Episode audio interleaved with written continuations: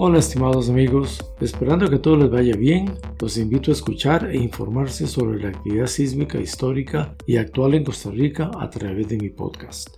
Mi nombre es Federico Buende Lumaña, investigador retirado del Observatorio Vulcanológico y Sismológico de Costa Rica, OPSICORI, en la Universidad Nacional.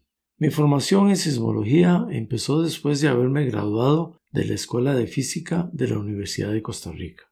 Mi primera aventura en el campo de la sismología me llevó a Japón, donde obtuve un posgrado en el Instituto Internacional de Sismología e Ingeniería de Terremotos en 1976. Posteriormente ingresé a un programa de maestría en la Universidad de Texas en Austin, donde obtuve un posgrado en Ciencias de la Tierra y con especialización en sismología en 1978.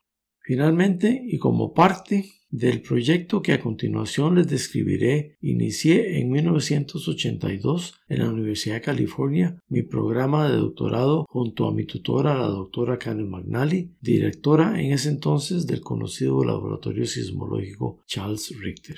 Como a todo costarricense, la actividad sísmica que ocurre en los alrededores y especialmente aquella que ocurre al interior del territorio nacional es de gran interés para todos. Como mencioné anteriormente, fue a principios de los años 80 cuando inicié un proyecto junto a la doctora Karen McNally de la Universidad de California a fin de establecer una red sismográfica de cobertura nacional. Lo anterior por cuanto carecíamos en ese entonces de información en tiempo real sobre los temblores ocurridos, especialmente aquellos sentidos.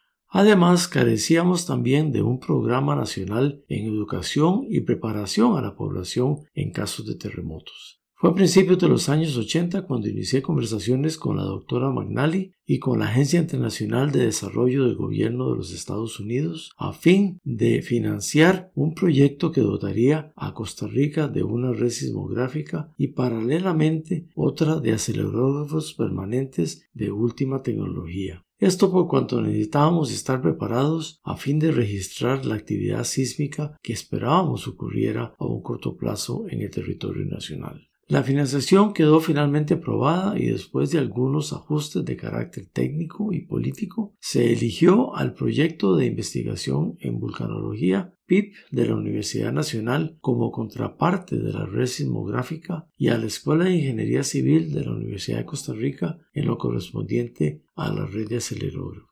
Así, para mediados de 1987 contábamos ya con una red sismográfica a nivel nacional, con estaciones en Guanacaste, Limón, Valle Central y Zona Sur. Fue así de esta manera como pudimos registrar la secuencia sísmica tan esperada por nosotros entre los años de 1990 y 1993 a lo largo del Valle Central. Esta secuencia sísmica se dio desde la entrada del Golfo Nicoya en el Pacífico hasta el Valle de la Estrella en el Caribe. La información capturada generó muchos conocimientos sismotectónicos nuevos que vinieron a explicar muchas de las incógnitas existentes hasta ese entonces. Por ejemplo, sabíamos que la región del Caribe, a la altura de Zigzaola y Boca del Toro, había experimentado en 1916 dos grandes terremotos mar afuera y que produjeron un gran tsunami que afectó principalmente a Boca del Toro y sus islas. Este podcast pretende crear un canal de comunicación e información sobre la historia sismológica de nuestro país y a la vez discutir la actividad sísmica actual y los pronósticos de actividad futura, como la propuesta por el Obsicuri Una para la zona sur de Costa Rica, a la altura de la península de Osa y Punta Burica. Algo parecido al pronóstico de terremoto de Nicoya que finalmente ocurrió en el año 2012. Por otro lado, podemos también discutir mi hipótesis sobre la ocurrencia de secuencias sísmicas al interior del Valle Central y sus orígenes. Estas secuencias sísmicas se han presentado entre los años de 1910 y 1912 entre 1951 y 1955 y la más reciente entre 1990 y 1993, todas con sismos destructivos de carácter superficial a lo largo del eje del Valle Central. Entre estos terremotos tenemos el de Cartago de 1910, el de Patillos en las faldas del volcán Irazú en 1952 y más recientemente el de Puriscal Alajuela en 1990.